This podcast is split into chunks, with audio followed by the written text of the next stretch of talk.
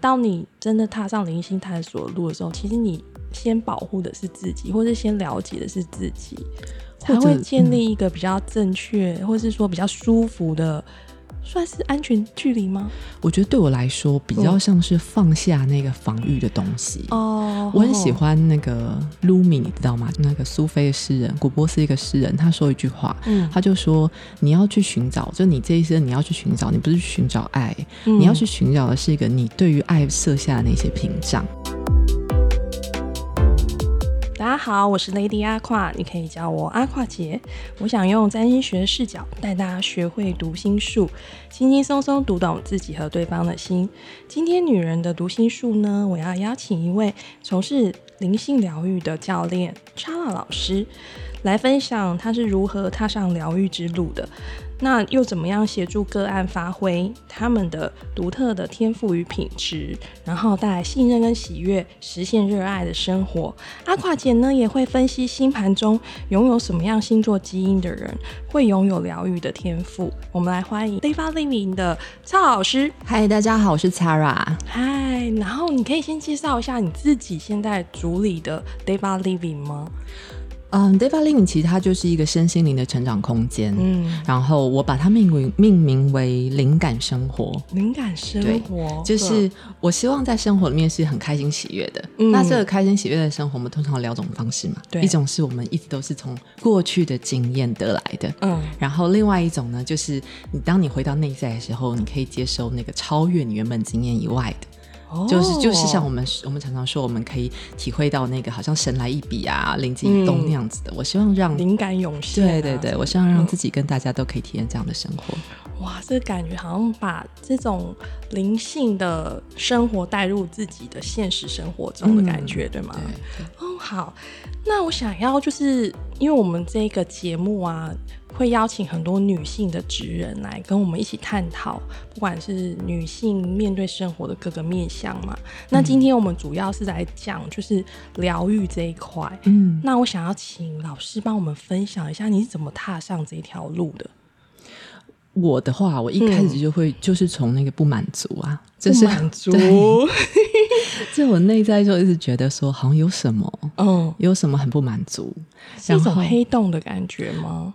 我记得我最开始有这个感觉的时候很奇妙，就是在我去不管是旅行，就是甚至是不在工作的时候，就是我会觉得每次到黄昏，然后我就会觉得好像内心很空，就会觉得其实不管我现在的生活或是我现在的工作状态是怎么样，我都会觉得好像有什么事情没有完成，而且有时候就很妙的是，我自己在家哦的时候，呃，就是当自己静下来的时候，我会发现我有时候会无意识的说，我好想回家哦。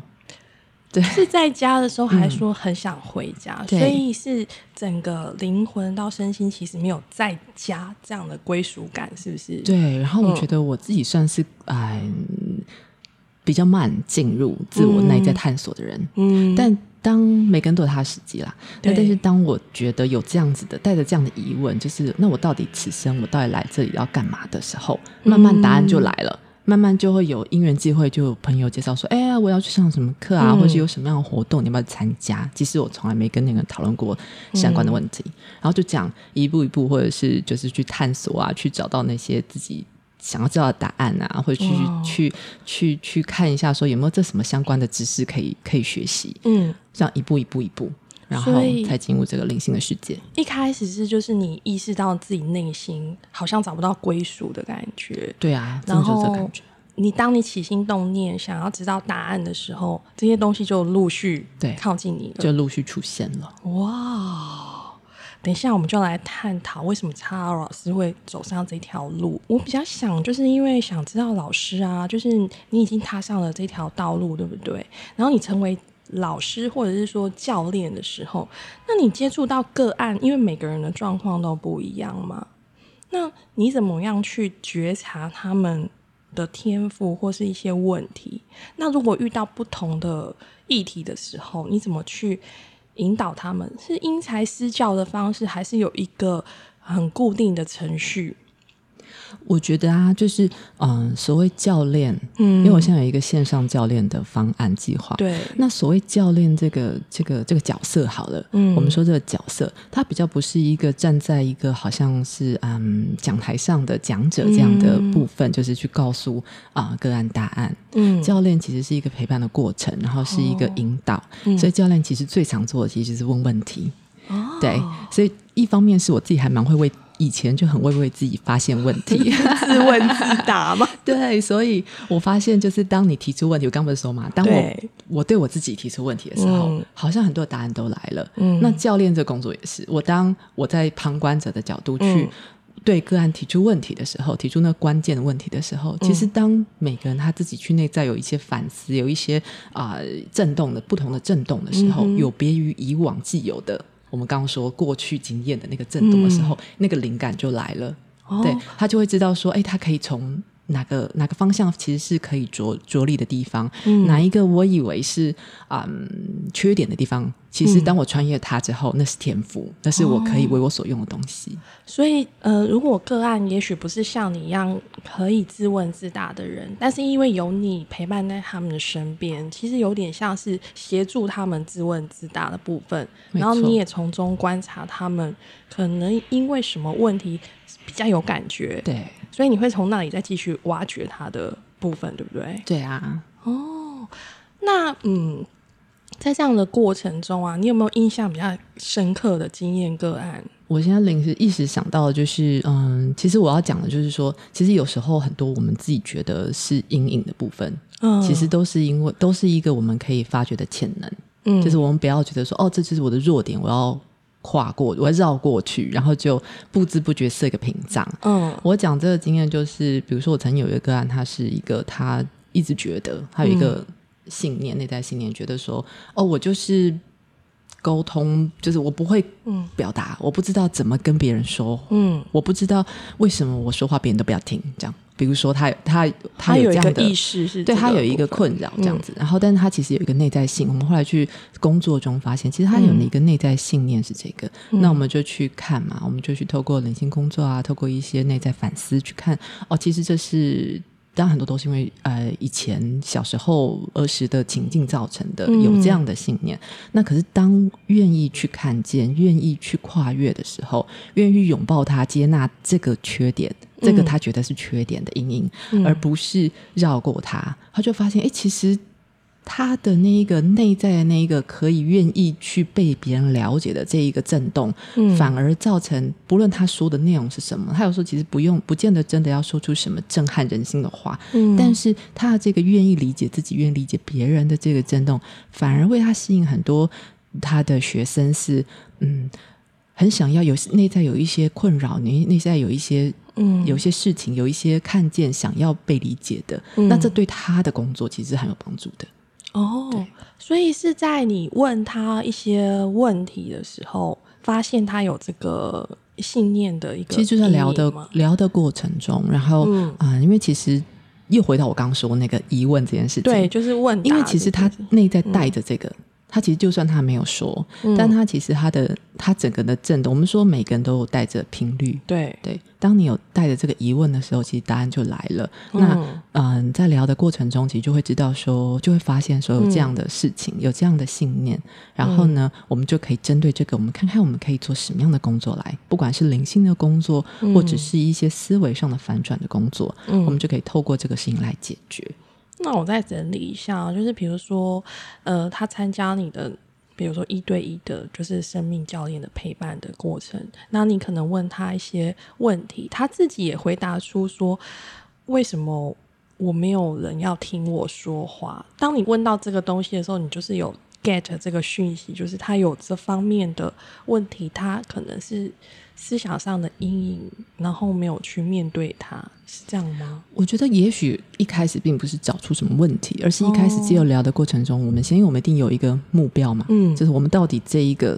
我们这一个这一段时间，对，我们要做，我们要达到什么目标？嗯，那聚焦目标之后，你就会有一条道路出现，嗯，然后就会有一行动行动方案出现，嗯，就开始设计。嗯，然后当你这个道路出现的时候，其实你会发现的，中间有一些小屏障、小小路障、小阻碍，对你就会发现说啊，这个关卡是什么？是什么造成我没有办法？这个路好像有点磕磕绊绊的。嗯啊，从这里我们去，我们去找到这个解决的方案，我们去清理这些，这很多都是我刚所谓的呃内在信念的问题。嗯，有很多都是呃一些内在觉得阴影或者恐惧，恐惧是一个很大的部分。所以其实我会觉得。着力比较多的，反而在这里，怎么样去化解这份恐惧，那一份过去的这个信念，嗯啊，所造成的没有办法，好像可以轻轻松的走上这条很想要完成、很想要成就的路，嗯，或者是有些人是他当初设定的目标，也许真的不是内心想要的，嗯，他只是觉得好像那样比较好，啊，这也有啊，对啊，这就是透过嗯内在的觉知发现的，就是透过他。每一个人的内在觉知，每一个人内在智慧，我觉得就是比较是一个帮助大家向内去看，嗯，对的过程。每个人的点可能不太一样，对吧？每个人点嗯不太一样，可是如果总归来说，很多都是那些内在的恐惧跟信念。因为你刚刚讲到。阴影跟恐惧的部分嘛，那在就是要访谈之前，我们有稍微看过您的星盘呢。那后来我就定了一个土星的议题，因为土星这个议题很重要，是在我们每个人的星盘里面都会有。那土星坐落的位置跟星座，都是你带来课题跟呃阴影跟不足，然后你不知道如何去克服的东西，但又是你这一生很重要的功课。对。对，然后我就觉得哎很有意思，就是说今天我们每个人心盘既然都有这些问题，那是不是能够借由一些方法来去帮助自己增强面对这些恐惧的信念？我觉得有信念之后，你。会比较有力量去克服这些事情，对吗？对啊，我觉得很多时候都是我们看事情的态度，嗯，还有一些嗯信念，我们有一些是正向的嘛，帮助我们穿越的，对，然后有一些是把我们扯我们后腿的，就是刚说啊，拉拉自己说，哎，我说话都没有人要听，那就是一个思想上的一个，那算是一个 bug。可以这么说，可以这么说。对，就是所以你遇到很多事情的时候，那个 bug 就出现了。对啊，OK，好，那我觉得就是来谈谈为什么有为什么样的基因呢，会促成查尔老师走向灵性之路？那因为我在你的。呃，星盘里面有看到非常重要的十二宫，因为十二宫就是掌管我们的潜意识，嗯，跟灵魂深处，这蛮抽象的，因为它那个东西不是我们表层的意思可以去读到的，而是只有你自己内在知道，有一些。潜意识的东西，甚至是灵魂深处的东西，或是有的星占星学里面也会说它是前世的记忆哦，或是我们的梦境，嗯，因为它是双鱼座所主宰的一个宫位。那双鱼座最明显，它就是感知、感受嘛。所以，呃，我看到你的星盘有这么重要的十二宫的时候，我其实就意识到你是可以跟你自己内在对话的人。对啊，内心戏很多的一个人。对，那也许早年你没有踏上这条探索自我的路的时候，你会觉得你跟外界其实有点格格不入的。对呀，真的就是你刚刚说的，没有即即使回到家，其实你还是没有回家的在家的感受。所以你刚刚说的时候，我就非常有感触。嗯，那直到你真的跟自己的自我连接之后，你才会觉得。管到哪里都是回家，对。那所以，如果我们的星盘里面十二宫有重要的星星进入太阳、月亮、金星、水星、火星这些个人星座基因在里面的话，就是我们的本质里面就已经跟我们自己的灵魂是非常 match 的，就接触很强烈的。那也许我们。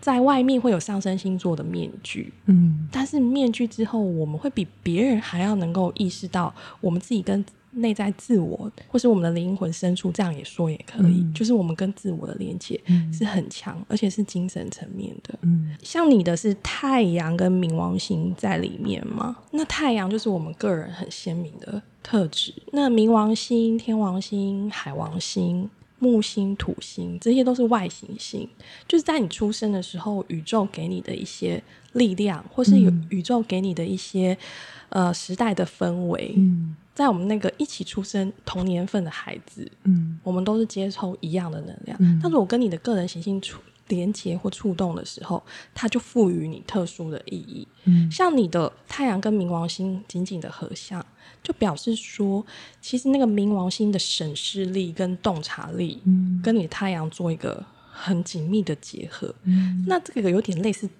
天蝎座的特质。嗯，所以你你可能在很小的时候，你会。常常意识到很多很强烈的情绪，别人的情绪。对呀，我觉得其实刚刚还没提到，就是踏上。就是灵性探索，探索自己的道路。除了那个内心戏很多之外，嗯，确实是，就是我会发现说，跟我们聊到，就是我就看到一些别人内在的东西，我觉得，哎，怎么这样跟他表现出来的表现不一样？说是不是我为什么会看到？只有我看到这个东西。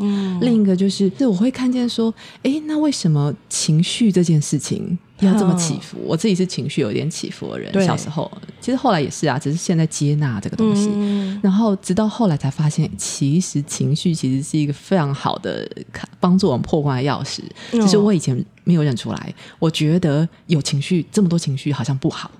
我觉得，因为大家如果十二宫里面有重大的星星啊，一定要就是有独处的时间。独处的时间就是可以跟我们自己的内在做一个很强的连接，因为你才会知道你意识到的东西其实是跟别人不太相同的。那如果你是在外环境一直。往外跑，你不觉察你这一块，其实那个会在夜晚中会变成是你的梦，或是让你就是恐惧的来源，所以。大家如果在十二宫有重大信心的时候，我真的很建议就是独处，或是踏上一些自我探索的道路。嗯，你会有宝藏在这个地方。对，真的 对。然后另外就是说，因为嗯，我那时候看的时候，我就觉得哇塞，真的是不得了。就是应该是说，十二宫有这么强大的星座配置以外，你的第八宫，第八宫的话，就是它不像潜意识的，它反而是像。我们对人跟人之间连接密切的人，我们可以深刻感受到他内心的浮流、情绪的浮流。这个东西也是一般人会害怕的。比如说，我跟你很亲密的关系，可是我感受到是你很深层的嫉妒，嗯，或是占有，或是比较强烈的情绪的时候，在你还没有踏上探索、灵性探索，或者是说你没有足够的体谅的时候，你会很害怕这种，嗯，在亲密关系里面。占有主宰的那个问题的时候，你会其实蛮抗拒这些事情。对呀，如果是这样的话，我刚刚就在，因为我觉得你讲非常好，情绪的浮流，对，它是一种不可言说的东西。对，我觉得这时候很有可能会变成两种状况，一种状况就是封比较封闭嘛，就我我抗拒亲密关系；那另外一种就会是很渴望那个再就是就是再更亲密一点的东西。嗯，对，我就会变成两种状况。呃，因为第八宫很强大，其实第八宫有几个议题，它有掌管的禁忌、危机，这是比较呃心理层面的东西，嫉妒，嗯，好，还有就是说，再表层一点的东西，就是我跟伴侣之间的呃共有财产，或是我跟伴侣之间共有的东西，或者是说父母给你的遗产，或是呃你们跟合作。伙伴的共有财产、共有资产，这个东西其实都很微妙又复杂。比如说，我跟你合伙，我跟你结为伴侣，我当然会信任你嘛。表面上我一定会信任你，对不对？可是你的星星很多落在这里的时候，你会过度的去感受，可能对方可能反映给你的东西，嗯，他也许有点点自私，有时候。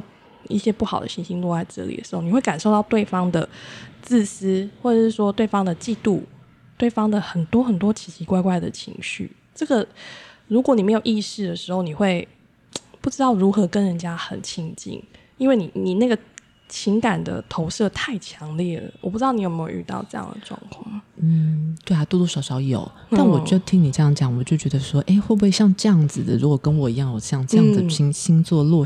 呃，坐下的人，对八宫的人，会不会其实，呃，因为其实我们要投身在这个几点几分哪一年这个时候进来，这个落地来来地球体验，其实这个就是如果把它变成一个，我当初我的灵魂就设定，我就要在这个时候过来，我要来感受这一些，我想要我要来去啊扩大这个我的包容力跟体谅力，我觉得会不会是这样子？有可能哦，比如说你。后来才走上了这条路，然后回过头来看你这个八宫跟十二宫这么强烈的星星体落入，应该是要增加你感受的，因因为你还没踏上的时候，你还不知道这些力量到底。要怎么用，或者这到底是对我有益还是有害的？对，那个在你未知的时候，它是一种恐惧的来源嘛？嗯，对，因为你要感受这么多深层的东西，我觉得那个对不了解灵性或是不了解探索自我那那些人，他们会很害怕这些这些太过激昂的情绪，或太觉得有点灰暗的东西。我觉得这是蛮重要的。另外就是说。如果星座基因里面有天蝎座星座元素或冥王星特质特别被强调的这个这个属性的人，他是有带来的是转化跟蜕变的能力。因为冥王星跟天蝎座，他们都是代表呃生跟死之间。嗯，然后他们是从最底层的蝎子，然后变浴火凤凰，然后再变老鹰。嗯，就是在最底层的东西，最变成最高层的去俯瞰。世间，这个是一个过程，所以冥王星强或天蝎座强的人，他们就会有一种帮助看到别人的问题，然后帮助别人转化的一种力量。嗯，那种力量是心灵的力量。嗯，对。然后另外一个是说，因为我觉得应该是水象星座有各种不同的功能。我们刚刚讲的是天蝎座嘛，那另外巨蟹座元素被强调的。或者是月亮星座特别相位的人，他们可能在共感能力，或者是呃可以深刻同情、同理别人的情绪的时候，他会给出正确滋养的方式，或给别人抚慰的方式。这个东西就是比较 peace 一点，他没有天蝎座这么的具备的转化别人的能力，他是滋养别人的能力，像妈妈那样，有一点对，就是月亮，月亮就是妈妈，然后。再来就是一个双鱼座，双鱼座它守护的地方，比如说呃，你的星盘里面，假设你的双鱼座是守护呃哪个宫位一到十二哪个宫位，或者说你的第十二宫被强调的话，它就是双鱼座守护的一个领域嘛。那个东西被强调的时候，还有海王星，海王星这个特质如果也被强调的话，他们通常都有通灵的能力哦，因为他们是接收宇宙的讯息跟。人的，比如说我看到你的形体，你散发出来的氛围，对，就是我刚刚说灵感嘛。对，灵感 就是你会接收那个频率在表层底下的那些东西。对啊，因为我就记得我那个时候刚开始就是所谓的向内探索去接触灵性这个时候的时候，我那时候就对我的自己的灵视有点就是有点 会看到。这些东西，我有一阵子比较啊夸张的时候是，比如说我下呃上班，但是忙上班的事情，回到家之后，我就是开始静心，然后我在静心里面的时候，我会看到以前过去前世的画面，等等等等。那时候刚开始，其实我觉得每个人如果都会多多少少就是看那个深浅，会经历过这样一段时间，那就是要一个很好的老师带，那不然的话自己就会去啊上网找资料啊，然后也没有。就是会经历过一段探索期，嗯。我那时候就会觉得说，那到底哪个是真的，哪个是假的？哦，我那时候经历过这一段，就是会，我那时候不知道我自己会有这样的灵视，会去看是对。对，或幻是幻象，还是你灵魂里面的真真的看到的东西？对对，这个东西就是蛮双鱼的议题，我觉得它是感受，就是宇宙跟个人之间很微妙的连接。然后也可以透过艺术的方式、非语言的方式来治疗别人的心。比如说，我们看到艺术品很多都是带给你心灵震撼的时候，是你跟对方有共鸣嘛？对对。那某个程度你也被他疗愈了嘛？对，因为你看到美好的东西。那我们要来看看，就是说老师到底是有什么样的星座基因，让他 嗯展现这些天赋？我觉得刚刚说了，就是你的冥王星合向太阳。在天秤座，在你的第十二宫，我觉得你可能就是具备的那个审视力是在人际关系上，或是伴侣关系上，因为你对伴侣的议题，嗯，你会非常的清澈，就是呃，你会意识到伴侣之间的连接、爱的流动这件事情。嗯嗯，没错没错，对，那个东西在十二宫，其实那个灵感都是来自于就是你。有一个很很强的感应器。嗯，所以伴侣心情不好也会感应到，对不对？对，就是你对这一方面的议题就特别敏感。有的人可能他如果是在别的星座有这样子的配置的话，比如说在射手座好了，他对于呃可能是宗教的这一块会比较有连接感。哦，是哦。对，那你对天秤座的话，那就是对伴侣关系、人际关系、合作关系会特别有感应。嗯嗯，我不晓得你有没有这个现象。嗯，有吗？对啊，就是我刚刚说的啊，那个就是，就伴侣的情绪就可以让你起伏。我觉得伴侣是因为很明显，因为天天嘛，对，就是，但是朋友其实多少也会就会知道说，哎，对对，亲近的朋友就会感觉到那个。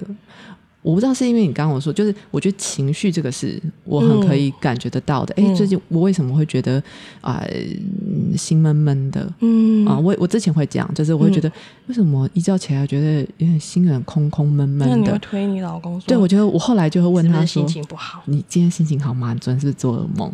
就是我要去探索，说不能不是把所有的情绪都推归推到别人身上啦，就是我要我先看自己啊，我先看自己有没有这个状况。如果没有，我今天心情好的不得了，就没什么状况。我现在没有什么要啊要解决的事情，我就会看他说是不是。那我觉得这个好处是你可以跟他聊，哦，就是总比视而不见好，这样。对 啊，因为你不可能是呃，应该说你可以视而不见，但是你不可能不感觉得到，对对，因为十二宫都是靠我们灵魂的共振跟感应的。那我觉得只要两个人默契好，不管是跟伴侣、跟朋友，就是。其实大家都会想要聊一聊，如果真的，或是有的朋友可能都没有办法说出这些事情，但是被你感觉到，搞不好他觉得就告诉你说到底发生什么事。那那你要很有承受力耶。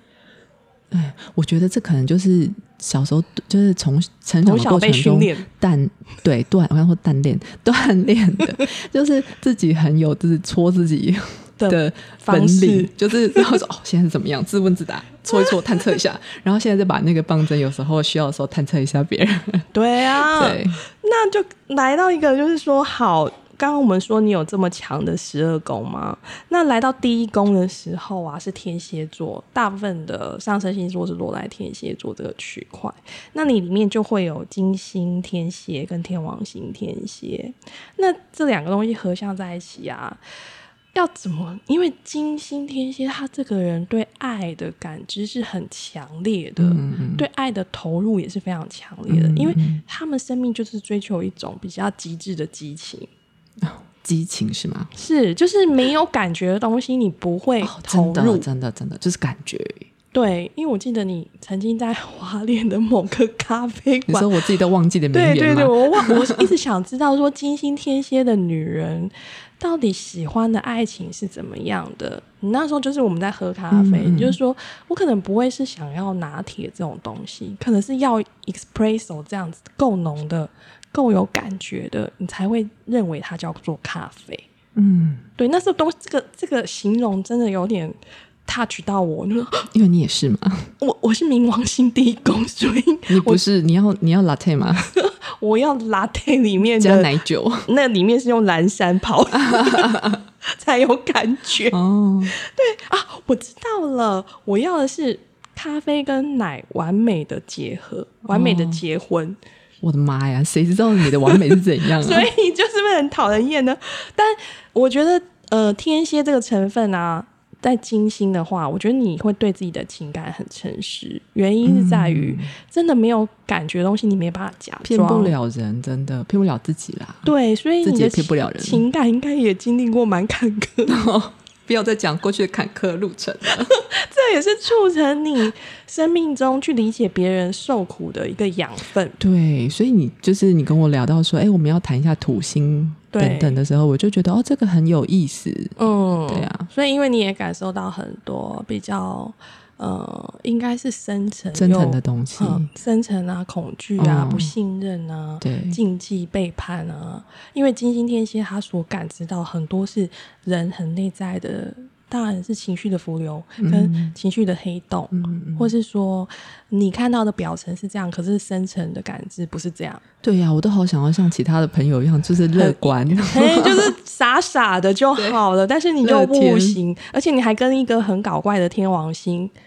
你紧紧的粘在一起，因为天王星这种就是接收宇宙波，他认为他接收到的感觉就是，哎，不对，这个事情不应该是这样进行的，你就没有办法骗自己，就是嗯，平平顺顺的过去。对，你一定要把这个问题揪出来，没错，翻检一遍之后，好好的改革它。对，好好的改革它，没错。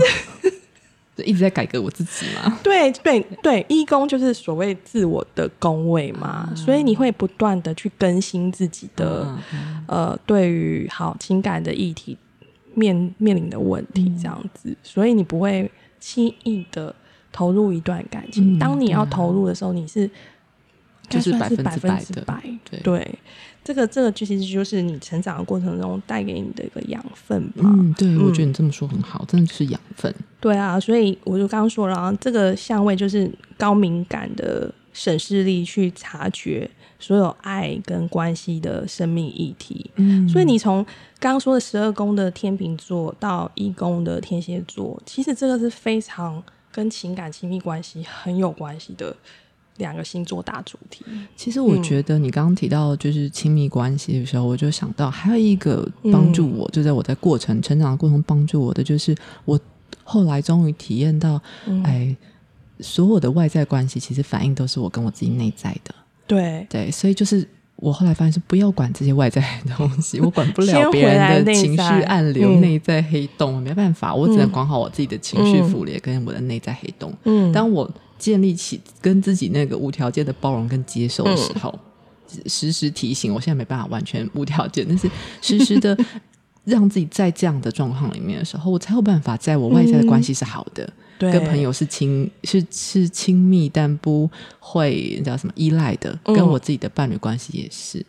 哦，所以早年你还不能理解这些力量或是这些感受的时候，那个其实也有累积一些。伤吗？会呀。对，当你真的踏上灵性探索路的时候，其实你先保护的是自己，或是先了解的是自己，才会建立一个比较正确，或是说比较舒服的，算是安全距离吗？我觉得对我来说，比较像是放下那个防御的东西。哦，我很喜欢那个。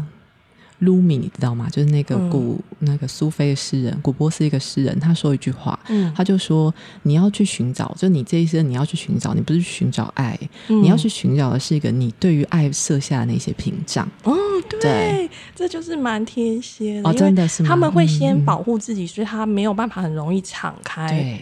对他们就会设立一个一个的关卡。其实，在这个过程中，很多人也许很难升级打怪进到他的内心世界。那于是可能闯了第八关的时候，他们就没办法了，所以就走了。这时候天蝎会很受伤的。嗯所以这个过程应该就是你刚刚说的，对对，先把这些屏障给撤除。对。哇，所以很有意思。我觉得你的天蝎的转化能力应该很强。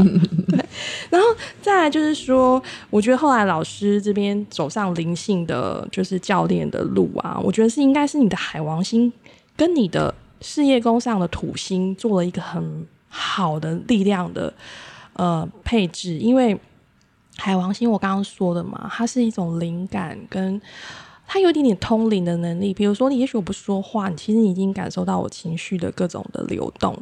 然后，那你的天顶的那颗土星是狮子座，其实应该是说，呃，狮子座的土星在事业宫是想要去引导很多的人去活出自己的天赋特质，然后拥有自己的舞台。啊，没错没错，这个土星也是你自己生命的议题。也许你可能在二十九岁左右的那些年，你会强烈的意识到你。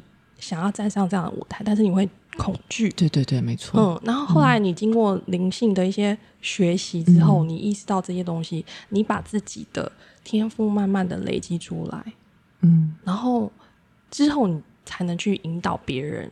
也追随这样子的道路，嗯，哦，所以我那时候看到你的课程的名称的时候，我就一直在笑，就是引导别人活出自己的天赋，然后拥有自己自信快乐的人生。对啊，因为这是我相信的，就是我看见，我觉得就每个人都可以想象说，你觉得这个世界最美好是什么状态？嗯，那我那个时候就是我自己觉得，我相信这世界最美好状态就是每一个人都发挥自己的。天赋看见自己的价值，然后把自己的价值带给别人，就服务更多的人，让每一个人都一起变得更好。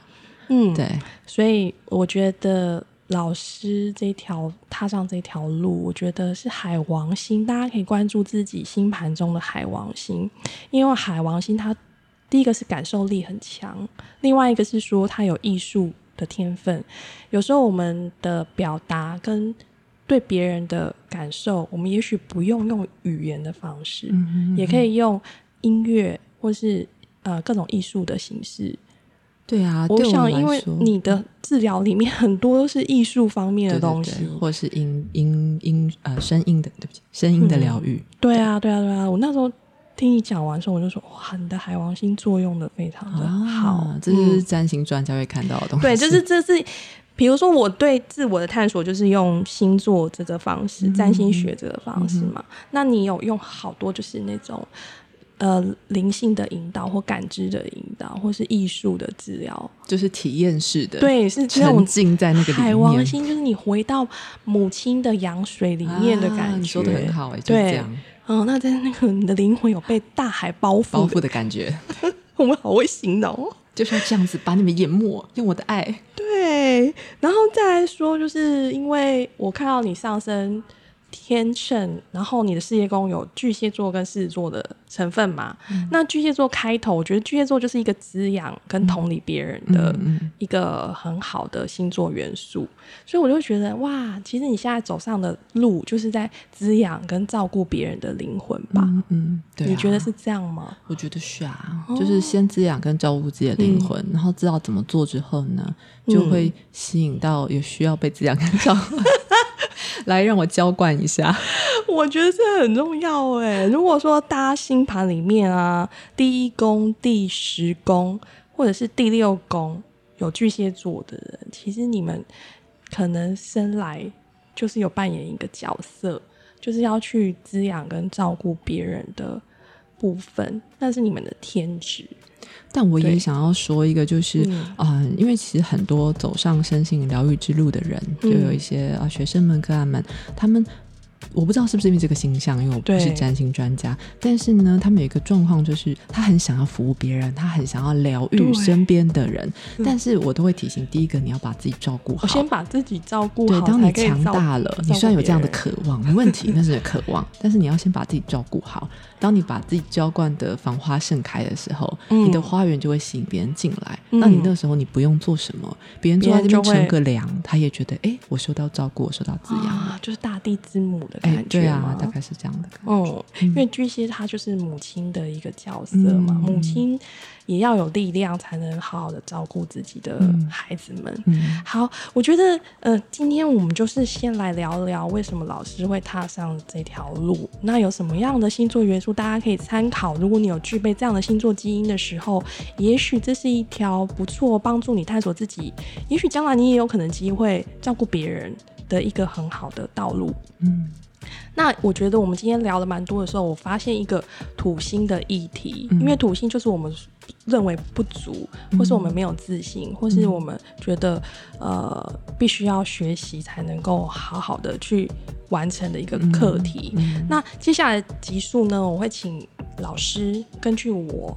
提出土星的问题，我们来找到找到一个很好的治疗方式，或是治愈的方式，或是探索的方式也好，去帮助我们自己看待土星的苦。嗯，好，我们就先今天就先聊到这里。好啊，谢谢曹老师。好，大家就是请每周三晚上继续收听阿垮姐的。呃，节目，然后我也会陪你们学习读心术，轻轻松松了解自己和对方的心。那就先说晚安喽，拜拜，拜拜。